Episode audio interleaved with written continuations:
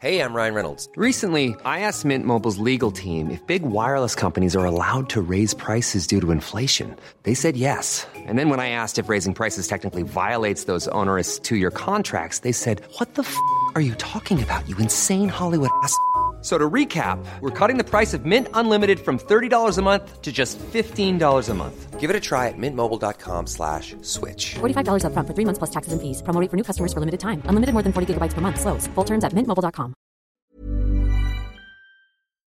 Hello again, lieber Jochen. Hello again. Wollen wir singen? Hello again, liebe Feli. Oh Gott, du, kann, du kannst ja singen, ich nicht. Ah, wer weiß. Ich bin aus dem Chor geflogen. Wirklich?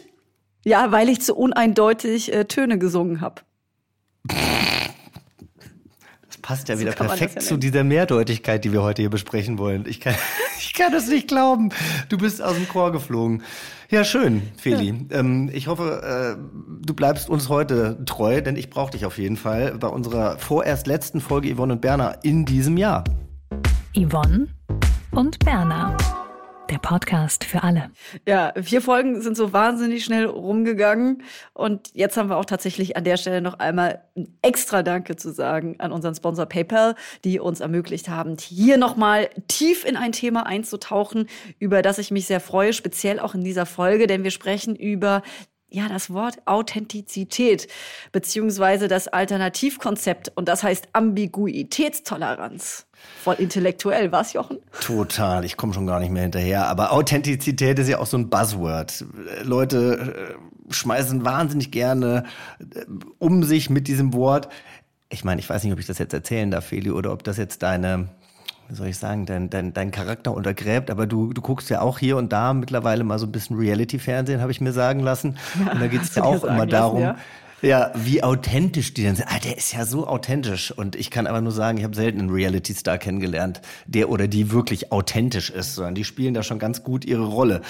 Ähm, ja, ist auf jeden Fall ein schwieriges. Wort. Authentizität, wenn man das ganz schnell hintereinander sagen muss. Authentizität, Authentizität, Authentizität. Na gut. Ich hab's jetzt hingekriegt. Aber es ist, Ja, du bist ja auch ein ganz so Profi beim. Aussprechen von Worten. Und wir haben noch einen anderen Profi dabei, nämlich äh, einen Psychiater, der uns in dieser Folge beim Aussprechen und Interpretieren von Authentizität hilft.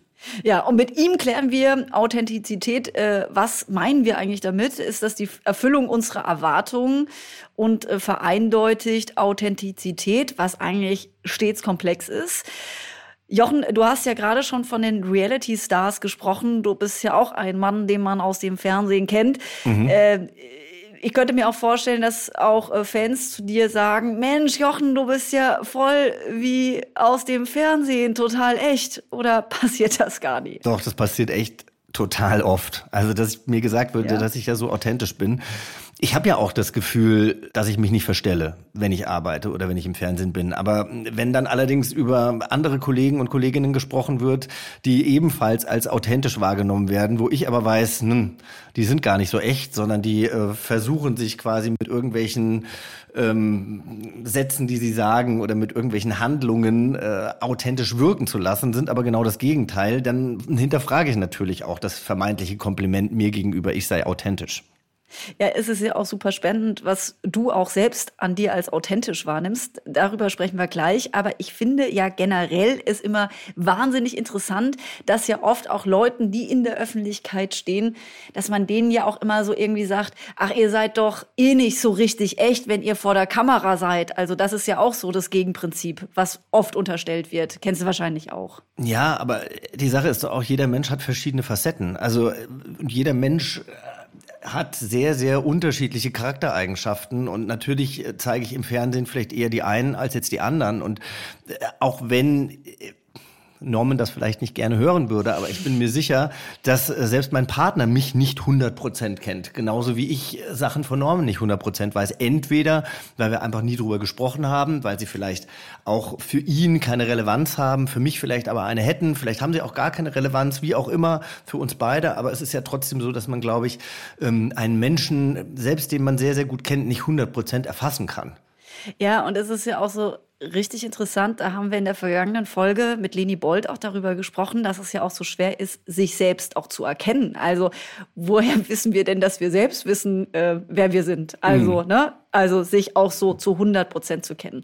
Naja, also es ist auf jeden Fall ein hochkomplexes und ein super interessantes Thema, sich mit Authentizität, mit dem Echtsein auseinanderzusetzen, weil es eben darum auch geht, äh, ein Verständnis für Rollen zu schaffen, die wir alle auch kennen und situativ natürlich auch innehaben. Ich habe nämlich vor geraumer Zeit auch ein ganz tolles Buch darüber gelesen, das heißt Authentizität, Karriere einer Sehnsucht. Das ist von Erik Schilling und äh, der Autor findet, dass uns Authentizität Identität beschränkt, weil das Wort im, im Prinzip überhaupt nicht für Widersprüchliches steht. Und mhm. eigentlich ist das Leben voller Widersprüche. Und das finde ich total einleuchtend. Und der Autor begründet es auch damit, dass die Zuschreibung authentisch sein eigentlich nur bedeutet, dass wir damit eine Sehnsucht nach einer ultimativen Wahrheit in uns tragen. Das mhm. heißt also nach Eindeutigkeit, nach Übersichtlichkeit und auch Kontrolle. Und das wollen wir eben über diesen Begriff auch tatsächlich ausleben. Und auch interessant ist noch an dem Punkt, dass diese Zuschreibung, was als authentisch gilt, immer eigentlich von außen kommt.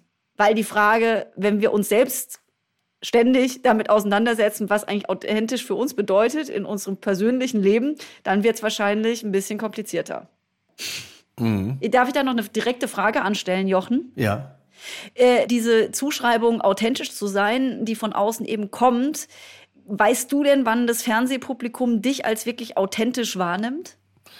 Na, ich, ich kann auf jeden Fall sagen, welche ähm, Charaktereigenschaften sie als authentisch wahrnehmen, glaube ich. Also es ist, dass ich, dass ich, ähm, dass ich äh, direkt bin mit Leuten, dass ich selbstironisch bin, also dass ich mich auch über mich selbst lustig machen kann oder über mich selbst lachen kann, dass ich freundlich und empathisch bin und äh, dann geht eine Riesenwelle immer durch die sozialen Medien, wenn ich zum Beispiel ähm, vielleicht mal direkt bin oder forsch oder vielleicht auch etwas, ähm, ich will nicht sagen unfreundlich, aber wenn ich bei Promi Big Brother zum Beispiel ein Spiel ähm, anmoderiere und durch ein Spiel führe und jemand verhält sich eben nicht regelkonform und ich dann eben da auch ein bisschen härter werde, dann ist das dann immer gleich, also wie sich der Jochen da verhalten hat, so kennen wir den gar nicht, so ist der nicht, ja, aber ich bin halt auch impulsiv und ich bin natürlich auch jemand, der sich ähm, der sich auch anders verhalten kann, als immer nur empathisch und freundlich zu sein. Also ich glaube, das, das hält ja kein Mensch durch, immer nur freundlich zu sein. Irgendwann explodiert der Kessel halt dann. Du bist ja auch ein emotionaler Typ. Ich bin ein emotionaler Typ und ich habe mich auch letztens, ja. ich habe mich letztens mit einem Taxifahrer angelegt, weil ich irgendwie vier Minuten zu spät unten war. Und äh, der hat dann gesagt, äh, der hat dann gesagt, ich soll bitte mein Gepäck rausholen. Er fährt keine arroganten Menschen. So, ich habe mich als überhaupt Einfach nicht arrogant. weil du zu spät kamst, die vier Minuten.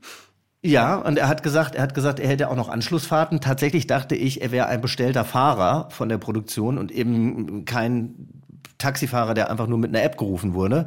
Ähm, ich finde aber vier Minuten müssten drin sein. Er kann ja auch seine Uhr schon anstellen. Also äh, mein Gott, es, es war wie es, es war wie es war dann die Situation, aber ich kam mir total vom Kopf gestoßen vor, weil ich überhaupt nicht das Gefühl hatte, dass ich jetzt irgendwie arrogant war. Also ich war vielleicht unfreundlich, weil ich gesagt habe, aber Sie haben doch das Taxometer, das können Sie doch anmachen.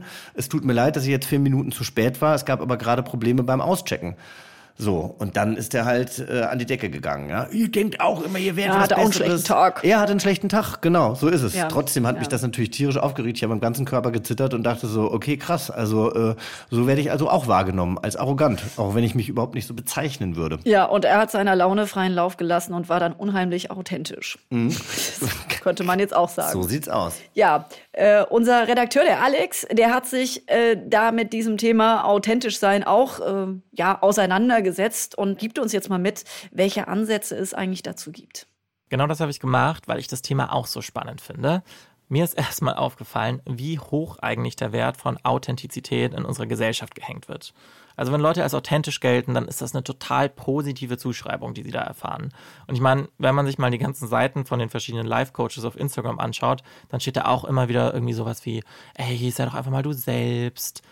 Dabei streitet sich die Wissenschaft tatsächlich darum, ob Authentizität jetzt bedeutet, dass man total man selbst ist oder ob man nur dann authentisch ist, wenn man sich genauso verhält, wie die Gesellschaft das von einem erwartet. Und deshalb habe ich auch erstmal die Frage an euch beide, was glaubt ihr denn, wie ihr für andere Leute besonders authentisch seid? Das ist natürlich eine sehr gute Frage, lieber Alex. Ich gebe die direkt mal weiter. Ich habe nämlich meine Freundin gefragt, Friedi, mhm. Wann sie denn denkt, wann ich denn besonders authentisch bin. Ich finde dich besonders authentisch, wenn du äh, mit Feuer und Flamme von etwas berichtest, was dir nahe geht. Dann bist du sehr authentisch, weil dann hast du keine Maske auf, dann strahlst du und das kannst du nicht verstecken. Wenn du von etwas berichtest, was dir nahe geht, was dir am Herzen liegt, dann bist du authentisch. Hm. Interessant. Mhm. Ja, wenn ich Feuer und Flamme bin, wenn ich für ein Topic brenne, ja. Was ist bei dir? Ich finde das interessant, weil wenn ich für ein Topic brenne ähm, oder mich natürlich auch äh, über eine Situation, für die ich brenne, aufrege, dann ist das nicht unbedingt immer eine Seite äh, an mir, die ich mag oder die ich jetzt nach außen tragen würde. Ähm, das hat meine Freundin für mich sehr gut hinbekommen, verstehst ja, du? Ja, finde ich, hat sie, hat sie sehr gut gesagt. Also die Frage ist ja, wenn sich jemand wie ein Arschloch verhält, ähm, ne, also ist das, weil das seine Persönlichkeit ist, dann eben auch authentisch?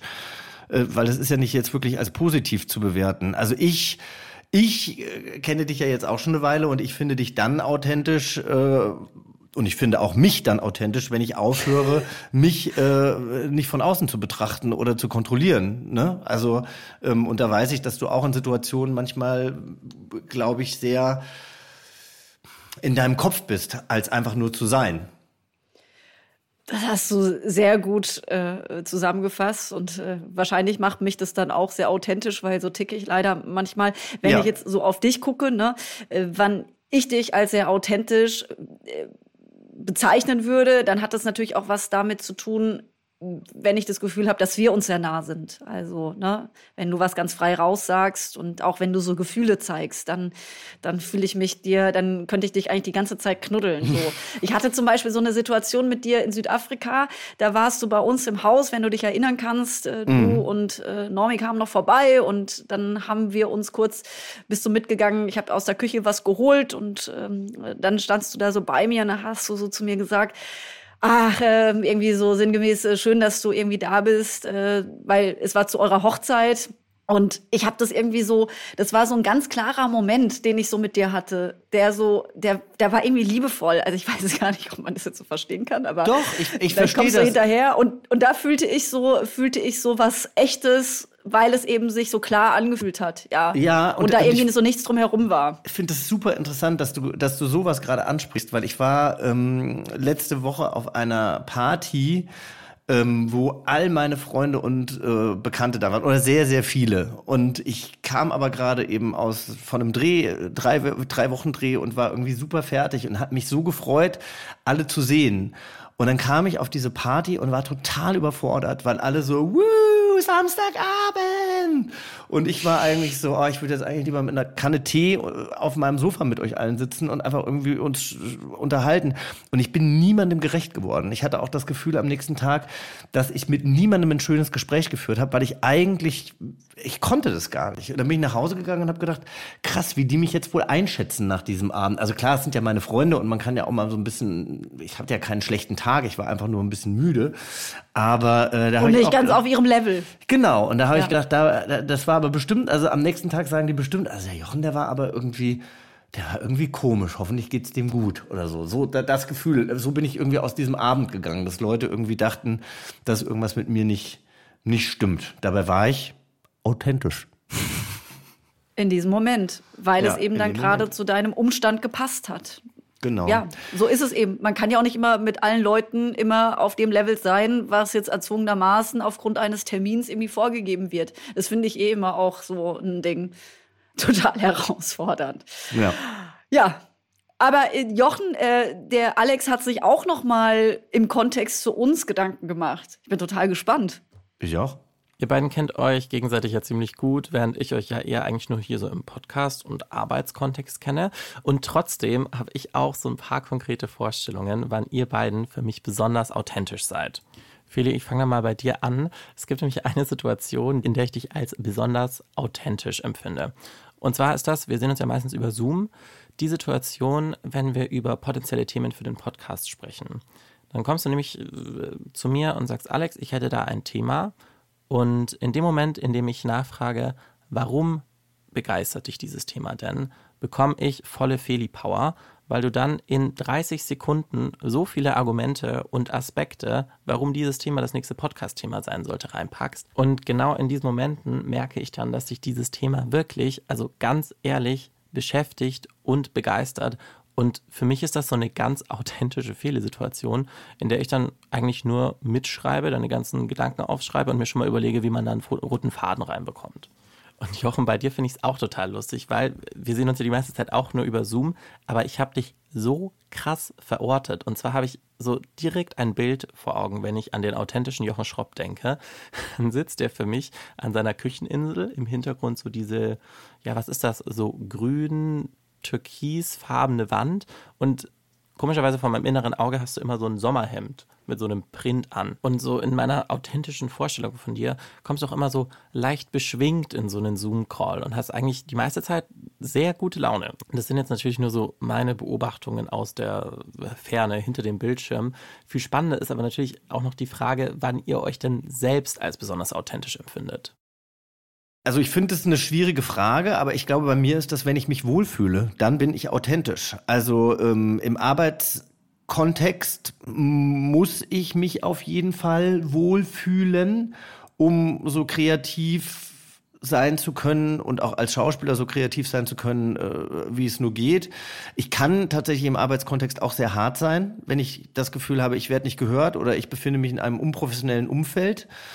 Und außerdem habe ich jetzt aber auch gemerkt, das fand ich so interessant bei dieser Produktion, von der ich gerade gesprochen habe, dass ich mich da ein paar Mal über mich selbst geärgert habe, weil ich nicht die Leistung erbracht habe, die ich mir gewünscht habe. Und äh, da habe ich mich dann selber immer hinterfragt, zum ersten Mal, glaube ich, oder mit zum ersten Mal, wie ich denn so wirke. Also seit ich mich geoutet habe. Weil früher habe ich natürlich oft auf mich drauf geguckt und habe gedacht, okay, ich muss mich so und so verhalten, um nicht als ähm, queer gelesen zu werden. Aber da war es jetzt nach langer Zeit zum ersten Mal so, dass ich auf mich drauf geguckt habe und gedacht habe, du darfst nicht zu ehrgeizig wirken. Du darfst nicht zu wütend wirken wirken oder impulsiv wirken, wenn irgendwas nicht klappt. Ähm, und da habe ich gemerkt, da verstelle ich mich dann so ein bisschen. Also authentisch war ich da nicht immer.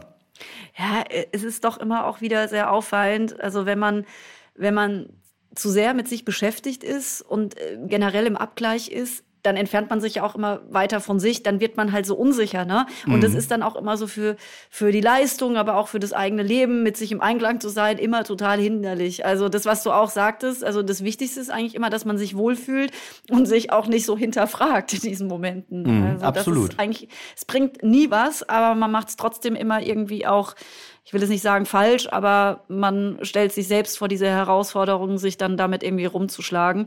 Ich merke das auch immer, dass wenn ich das Gefühl habe, dass ich irgendjemandem gefallen will oder besonders gut sein will, oh mein Gott, dann bin ich immer so weit entfernt von mir und äh, von meiner inneren Ruhe und dann gelingt es mir auch selten eigentlich so zu sein, wie ich eigentlich sein möchte, sondern mhm. dann bin ich irgendwie so ein aufgesetztes irgendwas. Ja, und ich ja. kriege das zum Beispiel auch immer mit äh, bei Situationen, wo ich dann merke, da bin ich auch null authentisch. Die kann ich dann auch in diesen Momenten auch immer schon sehr gut, äh, naja, für mich reflektieren. Das ist bei Tischgesellschaften, die so ein bisschen größer sind und ähm, wenn es dann so lustig und sehr schnell hin und her geht. Also ich habe so ein paar Freundinnen, die die die sind so äh, Sprücheklopferinnen, ja. Ich mag das auch total gerne, aber ich bin in der Runde immer so die langsamste, ne, weil ich auch äh, so, ich will es nicht sagen ich will, bin auch nicht humorbefreit, aber ich bin halt nicht so, ich bin nicht so schnell, weil ich in meinem Kopf immer alles irgendwie so direkt durchdenke. Ne? Dann komme ich oft einfach nicht hinterher,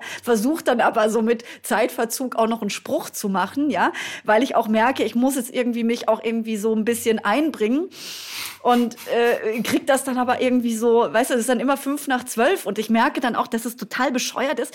Wir haben das vielleicht auch sogar manchmal in Interviews, wo ich auch finde, du hast einen super Flow und dann will ich aber irgendwie, denke ich so, aber der Aspekt, der ist mir für fünf Minuten irgendwie eingefallen, der wäre auch super wichtig. Ne? Äh, ich bin dann einfach manchmal, ja, das ist dann auch so, ich kann dann nicht so meine Langsamkeit so richtig gut annehmen, weil ich eben gerne irgendwie anders wäre und merke, andere sind so. Weißt du, was ich meine? Dann bin ich halt, dann versuche ich mich selbst zu überspringen und dann wird's halt irgendwie, äh, gibt's ein Problem, ja. Ja, aber da muss ich ja. dir auch sagen, also ich bin bestimmt auch eher derjenige, der gerne mal irgendwie einen Spruch klopft, ja, wenn ich in der richtigen Runde stehe. Aber man darf auch nicht vergessen, Fili, ähm, ich kenne ja auch einige deiner Freundinnen, da ist der Spruch auch manchmal nicht angepasst. also die, die dann, und, und, und so kenne ich das von mir auch. Ne? Also die Leute, die natürlich auch gerne mal einen Spruch kloppen, ähm, die fliegen natürlich auch gerne mal damit auf die Fresse. Also du machst das schon gut. Du bist halt einfach, du bist halt einfach äh, ein Mensch, äh, ähm, der mehr noch mal versucht, das Ganze erstmal zu begreifen, bevor man dann irgendwie weitermacht. Also ja. ja. Trotzdem fühle ich mich immer am besten, wenn ich natürlich furchtlos bin. Absolut. Ne? Aber ich denke, das ist bei allen so, weil dann fühlt man sich halt am stärksten.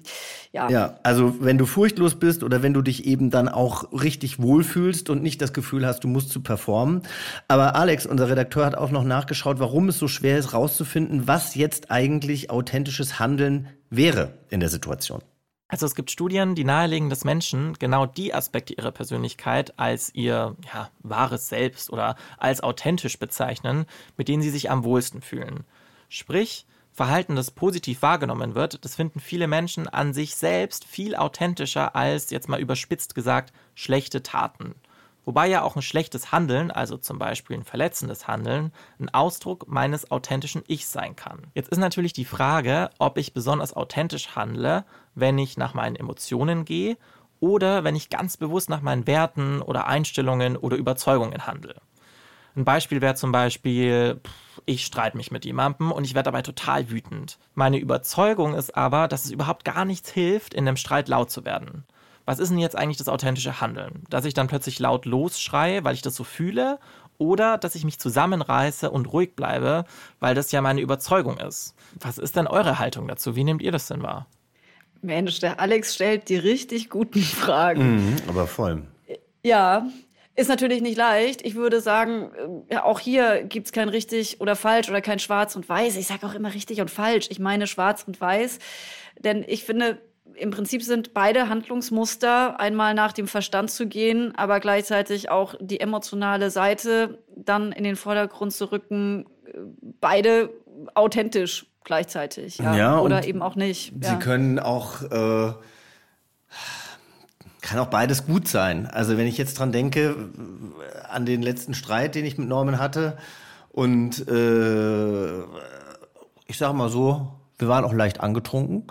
Ähm, und ja, muss, mu, muss man oh dazu Gott, sagen. Ey, alkoholisiert streiten ist das Schlimmste, aber bitte, ja. Genau, total. Und deswegen habe ich mich auch total zurückgehalten, habe gar nichts mehr gesagt. Aber ich bin dann, ich bin dann so, ich werde dann so ruhig, dass ich dann halt auch noch nicht mal sage, du weißt du was, ich verstehe, dass das irgendwie wichtig ist für dich, dass wir darüber reden. Lass uns das bitte morgen tun. Wir sind jetzt beide angetrunken. Ich meine, das machst du natürlich nicht, wenn du angesoffen bist, sondern ich habe dann einfach gar nichts mehr gesagt, was ihn natürlich auch wütend gemacht hat oder?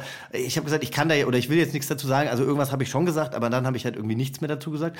Und er hat mir dann Sachen an den Kopf gedonnert, was ich in dem Moment nicht cool fand. Wir haben aber am nächsten Tag drüber geredet, wir haben natürlich auch, ne, wir haben uns wieder vertragen. Und ähm, dann dachte ich, okay, es ist gut, dass ich quasi in dem Moment gesagt habe, ich reiß mich jetzt zusammen und ich bleib ruhig, weil es führt nirgendwo hin. Und andererseits muss ich aber auch sagen, es war gut, dass Norman irgendwie seinem Frust mal ähm, Luft gemacht hat, denn nur so hatten wir die Möglichkeit, dass wir darüber reden. Weil wenn er jetzt nichts gesagt hätte, ich hatte ja kein Problem, ich hätte auch nichts gesagt, dann wäre das Ding einfach wieder nur vertagt worden. Also ich glaube, es kann beides, kann beides positiv bewertet werden ist ja auch da spannend anzuführen, in Vino Veritas, ob äh, im Wein wirklich die Wahrheit liegt, ob man, wenn man Alkohol getrunken hat, wirklich auch echter ist, als wenn man keinen Alkohol getrunken hat. Auch so eine spannende Frage. Also das und auch äh, die Frage, die uns Alex da mitgegeben hat, ist ein klassischer Fall von Mehrdeutigkeit oder Ambiguität, wie äh, das ja auch zu nennen ist. Und darüber gibt es natürlich viel zu besprechen. Genau, und bevor wir gleich mit unserem Gast eben über solche Mehrdeutigkeit sprechen, interessiert mich von euch, liebe HörerInnen, äh, wann ihr Menschen authentisch findet. Ja, das schreibt ihr uns bitte äh, bei Insta via Yvonne und Berner oder per Mail. Das geht per Yvonne Ja, jetzt begrüßen wir aber erstmal unseren heutigen Gast, Professor Christopher Bettke. Ja, und Professor Bettke, der leitet die medizinisch-wissenschaftliche Redaktion des Deutschen Ärzteblattes in Köln und ist auch Professor für Psychiatrie an der Universität in Köln und obendrein auch noch ärztlicher Psychotherapeut. Und jetzt ist er da. Hallo, Herr Bettke. Hallo. Ja, äh, Feli und ich haben jetzt schon viel über Authentizität gesprochen, wann wir uns auch authentisch finden. Was verbinden Sie denn mit authentisch sein? Unter authentisch verstehe ich eigentlich ähm, wahrhaftig zu sein, sozusagen mit den eigenen ähm, Meinungen, Interessen, Werten äh, übereinzustimmen in dem, was man nach außen vermittelt. Das wäre mein meine Arbeitsdefinition von Authentizität. Mhm. Es ist ja super spannend, dieser Wahrheitsbegriff, also die Authentizität, ist ja auch so ein richtiges Buzzword. Alle nutzen es und es ist super positiv assoziiert. Zu Recht? Das kann ich nicht wirklich sagen, aber ich muss gestehen, wenn ich ähm, selber äh, von authentisch spreche, dann äh, hat es auch eine positive Konnotation. Also früher, ich erinnere mich früher, mh, fand ich äh, Musik besonders gut, die mir authentisch schien. Mhm. Ähm, also ich glaube, es geht bei mir schon auch in, in eine positive Richtung, authentisch zu sein. Mhm. Weil wir uns vorhin so ein bisschen gefragt haben, also wenn das ja mit Wahrhaftigkeit zu tun hat und ich jetzt beispielsweise in einer äh, Streitsituation bin, wo ich am liebsten rausbrüllen möchte, was mich stört und vielleicht auch ein bisschen impulsiv auf mein Gegenüber wirken würde, ähm, wäre es authentisch, wenn ich quasi meine Wut rauslasse? Weil ich persönlich würde dann wahrscheinlich eher denken, okay, ich muss mich jetzt ein bisschen zurückhalten, denn ich befinde mich hier in einer Situation, wo die Wahrhaftigkeit vielleicht ähm, auch nicht wirklich gut wäre. Ja, zwei Dinge. Erstens, es gibt natürlich gute Gründe, auch mal nicht authentisch zu sein. Beispielsweise, wenn man mhm. äh, in einem Trauerfall mit jemandem spricht, der äh, jemanden verloren hat, äh, gleichzeitig aber an was Lustiges denkt. Ähm, oder eben, wenn man seinen Gefühlen ganz freien Lauf gibt in einer Streitsituation. Das ist ja selten förderlich. Mhm. Ähm, aber ähm, man kann ja dennoch versuchen, äh, seine Betroffenheit ähm, auch äh, zu vermitteln. Ähm, nicht unbedingt eins zu eins, aber eben schon nicht zu sagen, ach, das ähm, interessiert mich jetzt eigentlich äh, oder das stört mich jetzt eigentlich gar nicht besonders, äh, sondern äh, das zu vermitteln, wenn auch eben in einer für den anderen oder die andere annehmbaren Form. So würde ich, äh, ich würde diesen Authentizitätsbegriff auch, auch dahin ausweiten. Okay. Also für mich wäre das immer noch authentisch, wenn man nicht eins zu eins seinen Gefühlen freien Lauf lässt. Gut. Ich habe ja so ein Buch gelesen, äh, da ging es auch um Authentizität und da ging es darum, dass Authentizität eigentlich immer die Erfüllung unserer Erwartung ist ne? und eigentlich zur Vereindeutigung äh, dieser Welt und des Lebens beiträgt. Äh, ist es denn eigentlich dann auch sinnvoll, mit diesem Begriff zu arbeiten, weil er ja eigentlich also so Komplexität dann untergräbt? Und da sind wir beim Stichwort Ambiguitätstoleranz. Ja, also tatsächlich äh, in meiner Beschäftigung mit Ambivalenz oder Ambiguitätstoleranz oder Intoleranz ähm, äh, ist der Begriff Authentizität bisher gar nicht aufgetaucht. Also ich finde, das sind unterschiedliche äh, Ebenen. Ähm, und ich finde, das passt, es ist nicht unbedingt das gleiche Register sozusagen. Es passt für mich nicht äh, unbedingt zusammen. Für mich äh, gehört Ambivalenz und Ambiguitätsintoleranz oder Toleranz eigentlich in einen anderen Bereich. Das ist ja spannend, weil wir es auch als Alternativkonzept sozusagen zur Authentizität auch, also da gibt es auch, äh, Erik Schilling hat dazu geschrieben und es zum Beispiel als, also die Ambiguitätstoleranz als Alternativkonzept dazu vorgeschlagen zur Authentizität. Das glaube ich Ihnen. Ja, aber Sie sehen es eben anders. Also das ist ja super spannend, ja ich, ich, bin, ich bin sozusagen auch in dem Diskurs nicht drin. Ich will Herrn Schilling da nicht äh, äh, kritisieren, ohne sein Buch gelesen zu haben. Ähm, aber ähm, für mich waren das bisher zwei Begriffspaare oder zwei, sind das äh, zwei Begriffsfelder, die nicht unmittelbar zusammengehören. Oder, um es anders zu formulieren, man kann über Ambivalenz und Ambiguität sprechen, ohne den Begriff Authentizität zu benutzen, meiner Meinung nach. Absolut. Also das, das, das glaube ich aber auch. Aber wenn wir jetzt gerade schon äh, darüber sprechen, warum fällt es uns Menschen denn so schwer, Unsicherheit auszuhalten? Ja, ähm, ich finde die Frage gut, weil Sie schon sagen, nicht warum fällt es bestimmten Menschen schwer, sondern ähm, warum fällt es uns Menschen schwer. Denn ich denke, es gibt Situationen, da fällt es eigentlich fast jedem schwer, Unsicherheit auszuhalten. Ähm, und dann gibt es natürlich immer noch Menschen, ähm, denen es besonders schwer fällt. Aber äh, bestimmte Situationen von Unsicherheit sind, glaube ich, für alle Menschen belastend oder fast alle. Nehmen Sie das Beispiel einer Frau, bei die äh, im Rahmen einer Mammographie einen ähm, fraglichen Befund erhalten hat und wo die äh, Ärztinnen und Ärzte empfehlen, eine Biopsie zu entnehmen. Dann wird die Biopsie entnommen und dann muss die Frau zwischen einer und zwei Wochen warten, bis das Ergebnis dieser feingeweblichen Untersuchung ähm, feststeht. Mhm. Und das ist eine Situation, die praktisch für alle belastend ist. Ähm, einerseits ähm, macht man sich wahrscheinlich begründet Angst ähm, vor einer Krebsdiagnose, äh, äh, hat man Angst vor einer Krebsdiagnose. Man hat aber auch sozusagen die ähm, äh, mögliche Entlastung vor Augen.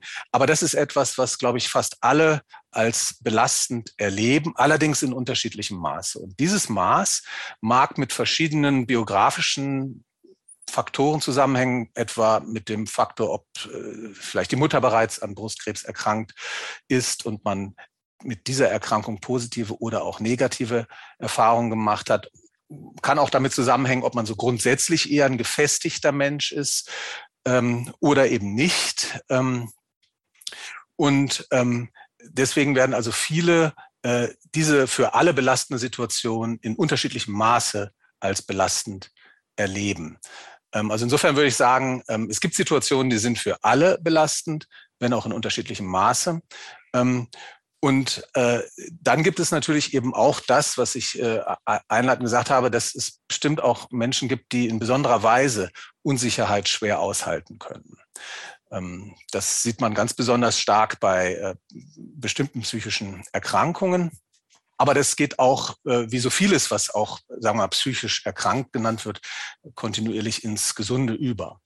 Und das, denke ich, ist äh, häufig konstitutionell bedingt oder eben auch durch frühe Erfahrung. Es gibt die Bindungstheorie, die davon ausgeht, dass Menschen dann eine ähm, äh, besondere Unsicherheit ähm, oder schwaches Selbst, sagen, sagen auch manche, entwickeln, wenn die Bindung zu den äh, Eltern äh, ganz früh äh, im Leben nicht gelingt. Vielleicht gibt es auch, oder ich würde es vermuten, wie bei allen äh, psychischen Phänomenen, auch eine genetische Komponente. Ähm, das sozusagen mal als Kurzantwort äh, auf die Frage, warum fällt es uns Menschen häufig schwer, Ambivalenz zu ertragen oder mhm. Ambiguität mhm. zu ertragen.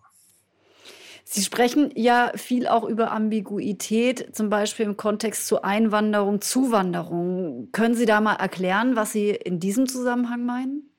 Ich glaube, äh, vielleicht auch ein bisschen als biologisches oder evolutionäres Erbe. Ähm, jedenfalls kann man es beobachten, dass die Begegnung mit Fremden ähm, äh, häufig auch Angst erzeugt.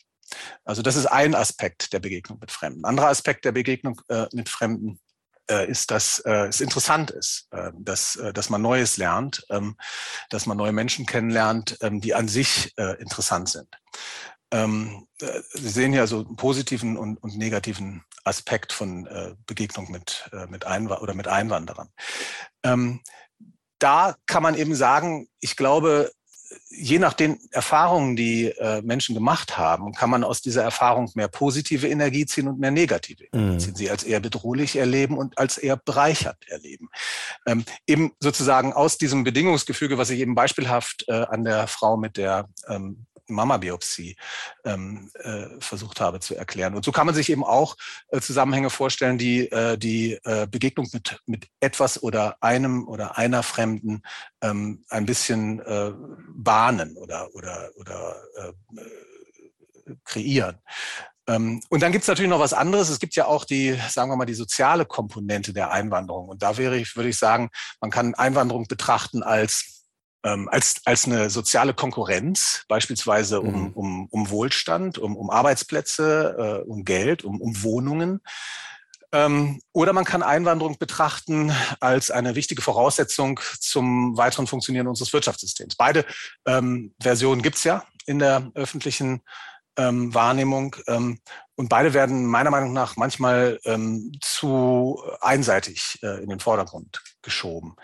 Ähm, äh, und auch hier ist es eben so, dass man, äh, glaube ich, abhängig von der eigenen äh, Sicherheit oder Unsicherheit sich eher dem einen oder dem anderen Lager zuordnet. Ja, und auch das hat wahrscheinlich wieder was damit zu tun, wie Sie gerade schon angesprochen haben, wie man halt sozialisiert wurde, ne? Also was man, was man auch ähm, bisher erlebt hat und was man von seinen Eltern vielleicht auch mitbekommen hat während der Erziehung. Genau, genau. Das ist, glaube ich, entscheidend dafür.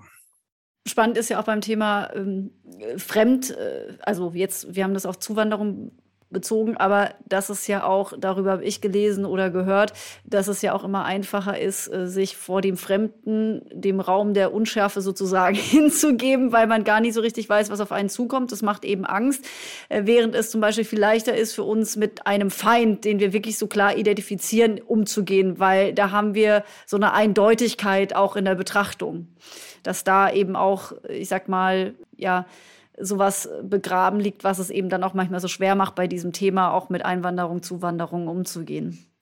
Definitiv. Nicht? Das ist sogar noch eine dritte Komponente. Absolut würde ich auch sagen, dass ähm, es immer ähm, sagen wir mal, komplexitätsreduzierend ist, ähm, eine einfache Erklärung zu haben, mhm. wie beispielsweise, sagen wir mal jetzt ähm, die Schwedendemokraten, die in, in Schweden, die politische Partei, die Schwedendemokraten, die in Schweden klar ausländerfeindlichen Wahlkampf ähm, gemacht haben und damit ja auch Erfolg hatten. Ähm, und es ist dann, glaube ich, auch einfacher zu sagen, die äh, Immigranten sind an allem schuld, als vielleicht über andere Themen zu sprechen, die ähm, möglicherweise komplexer sind, wie beispielsweise die Wohlstandsverteilung in einer Gesellschaft, also zum Beispiel in Schweden. Ähm, und da reduziert es natürlich sehr die äh, Komplexität. Und vielleicht auch ein bisschen in dem Sinne, dass man sich selber nicht so äh, dabei äh, hinterfragen muss, denn man ist ja selber Teil dieser Gesellschaft, in der, ähm, sagen wir mal, die, die Wohlstandsverteilung möglicherweise ungerecht ist. Mhm. Können wir denn lernen, Ambiguität äh, oder Mehrdeutigkeit besser zu ertragen? Also Gibt es da was, was wir alle dafür tun können? Mehrdeutigkeit zu unterdrücken, ist ja der Versuch, Unsicherheit zu unterdrücken, die Angst erzeugt oder ein Unwohlsein mindestens mal erzeugt.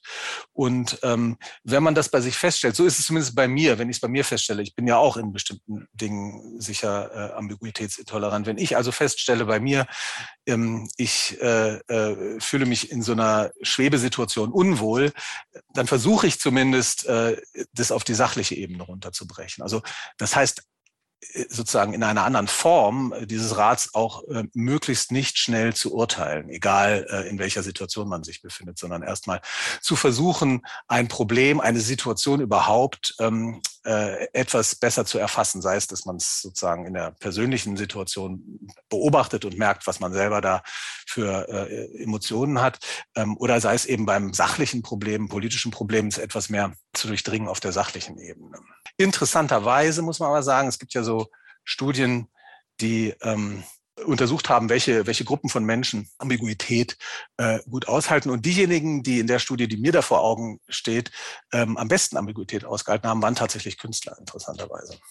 Finde ich auch interessant. Ich frage mich natürlich zum einen, äh, ob es daran liegt, dass man sich eben mit äh, verschiedenen Themen anders beschäftigt oder anders beschäftigen muss, aber zum anderen ja natürlich auch also viele KünstlerInnen, die ich kenne und ich äh, mich selbst als Schauspieler ja auch einbegriffen, ähm, muss natürlich auch, lebe ja sehr oft in Unsicherheit und äh, weiß eben sehr oft nicht, da kommt ja die Existenzangst irgendwie noch dazu. Mhm. Äh, wie, wie bestreite ja. ich mein Leben? Was kommt als nächstes? Dann muss ich mich natürlich ja auch mehrfach im Jahr quasi bin ich wieder in so einem Bewerbungsprozess und muss mich immer wieder zu jedem ja. neuen Job muss ich mich bewerben und muss mich darauf, muss mich darauf einstellen, muss mich auf neue Leute einstellen einstellen, während viele andere Menschen, die nicht in künstlerischen Tätigkeiten arbeiten, ähm, ja irgendwie immer mit denselben Menschen zu tun haben oder auch denselben Job ja. über Jahrzehnte machen, wenn überhaupt vielleicht ihr ganzes Leben. Ja.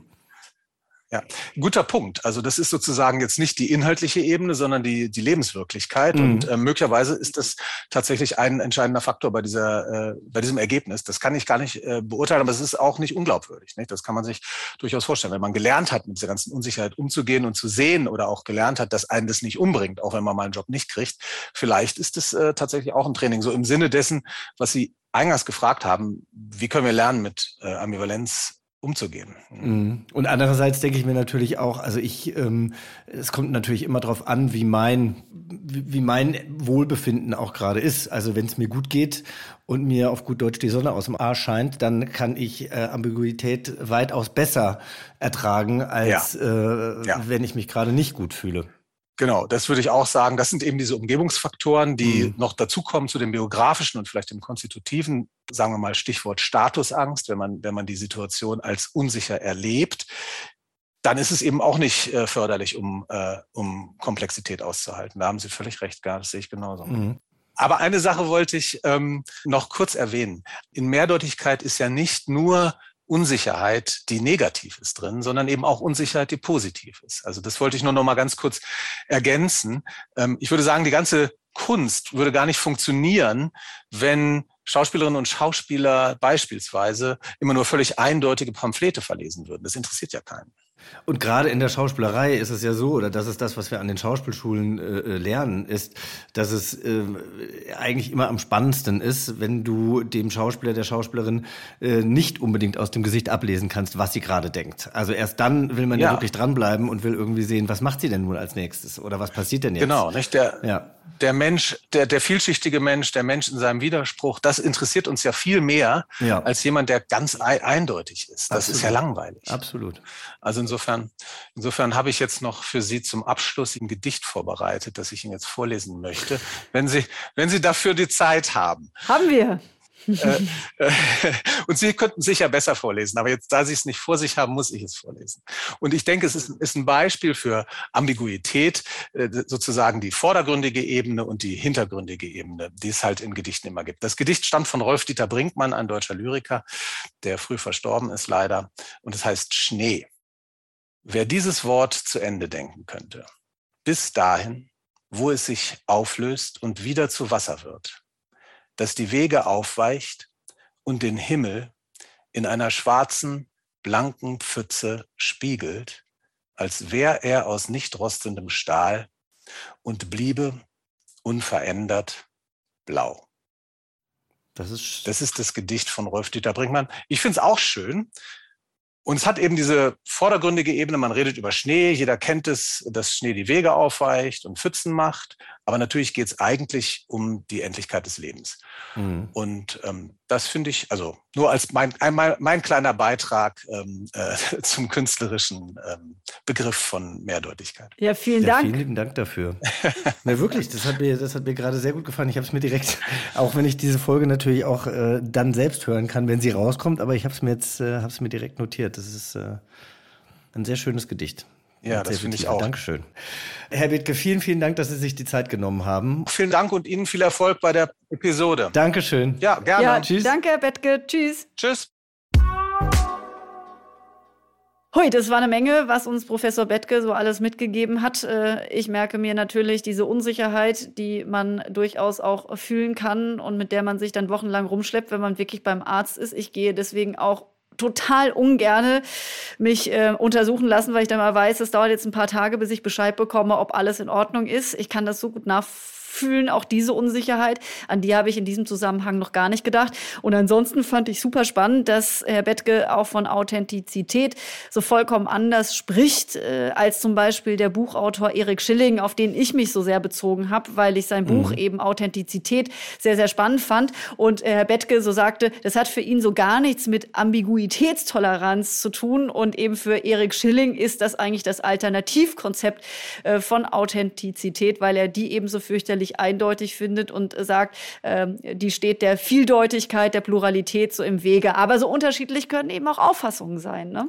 Ja, und trotzdem finde ich, hat er uns ja viele Fragen beantwortet, denn äh, er hat gesagt eben auch, dass Authentizität für ihn Wahrhaftigkeit bedeutet und er hat eben aber auch gesagt, es ist okay, auch mal nicht authentisch zu sein, ähm, um Situationen zu entschärfen, beziehungsweise wenn man eine Situation begreift, um die eben auch zu steuern. Ähm, und das heißt ja nicht, dass man sie, dass man, dass man durch die Steuerung manipuliert, sondern einfach nur, dass man vielleicht eben ähm, ja das Feuer rausnimmt oder die die die die Impulsivität Realität rausnimmt und, äh, und, und im Endeffekt dann äh, durch seine äh, Art und Weise wieder wahrhaftig sein kann. Also ich fand, das hat alles, das hat alles für mich Sinn gemacht und ähm, außerdem habe ich jetzt äh, ein schönes Gedicht bin ich immer ein schönes Gedicht reicher. Das hat mir sehr gut gefallen. Ja. Das auch. Also das Konzept von Rollen abseits von Gedichten und auch von der Schauspielerei hat sich ja sehr auf die Kunst bezogen, ist für mich auch so sonnenklar. Also dass wir alle situativ auch handeln und auch dann in entsprechende Rollen hineinschlüpfen.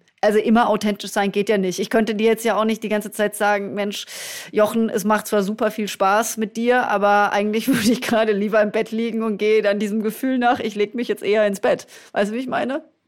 Du, ich liege, nee, ich liege nicht im Bett. Das nee. Aber ja, das und dann finde ich es aber, das fand ich es auch interessant jetzt, als er über diese Künstler und Künstlerinnen geredet hat. Ah, man muss sich äh, als Mensch, der sich irgendwie in dem Universum der Kunst irgendwie versucht zurechtzufinden, muss man sich einfach mit sehr, sehr vielen unterschiedlichen Meinungen auseinandersetzen und äh, wird damit eben auch konfrontiert, wenn man das nicht möchte. Und gerade wenn man sich den Journalismus in Deutschland anguckt oder den äh, Boulevardjournalismus, wo es ja dann aber auch um gesellschaftspolitische Themen hier und da geht, ähm, da wird einem entweder immer gesagt, okay, gendern ja oder gendern nein oder ähm, ne, alles, es ist immer nur, es ist immer nur schwarz weiß. Und die Leute, die dort eingeladen werden in diese Sendungen, die werden ja auch dahingehend gebrieft und dahingehend eingeladen, dass die eine eben das eine Extrem vertritt und die andere Seite vertritt das andere Extrem. Und ich glaube, da so ein bisschen über den Tellerrand hinaus zu gucken und äh, sich immer wieder selbst zu hinterfragen, wie stehe ich eigentlich dazu und finde ich nicht auch dazwischen etwas, das ist, glaube ich, ganz, ganz wichtig.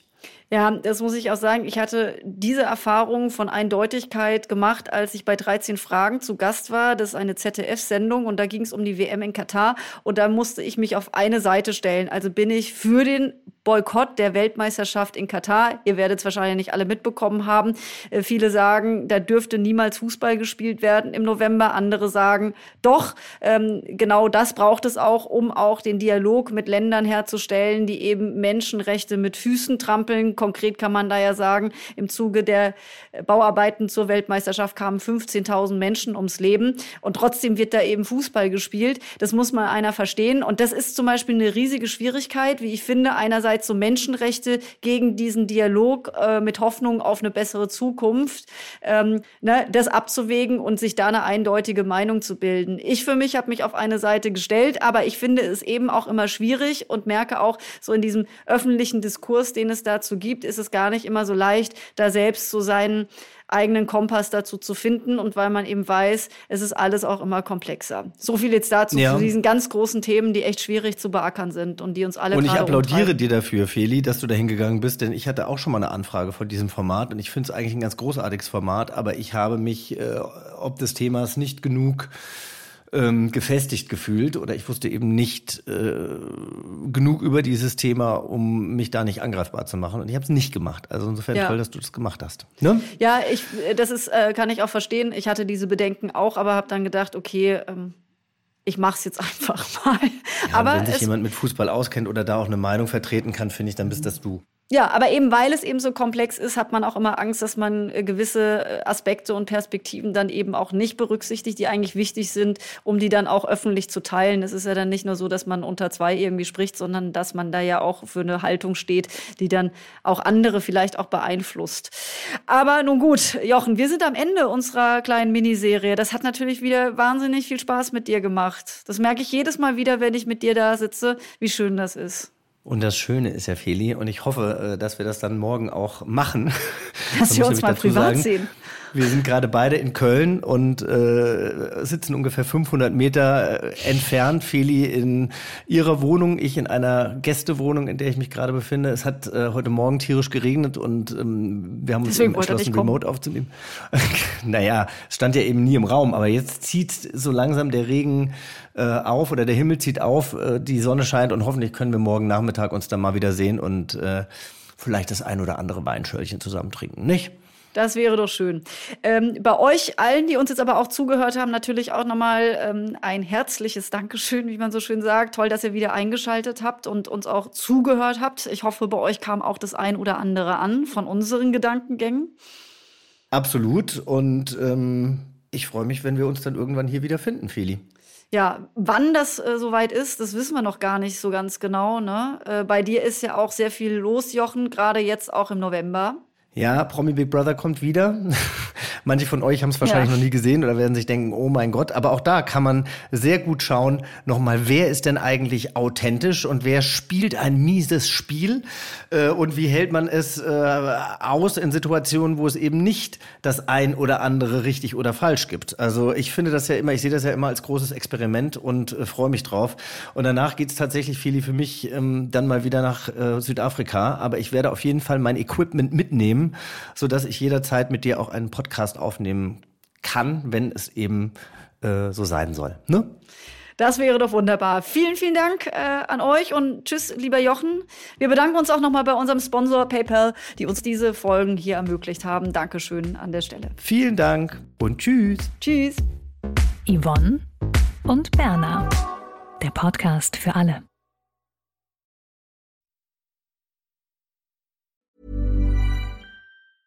Planning for your next trip? Elevate your travel style with Quince. Quince has all the jet setting essentials you'll want for your next getaway, like European linen, premium luggage options, buttery soft Italian leather bags, and so much more. And is all priced at 50 to 80% less than similar brands. Plus, Quince only works with factories that use safe and ethical manufacturing practices. Pack your bags with high-quality essentials you'll be wearing for vacations to come with Quince. Go to quince.com/pack for free shipping and 365-day returns.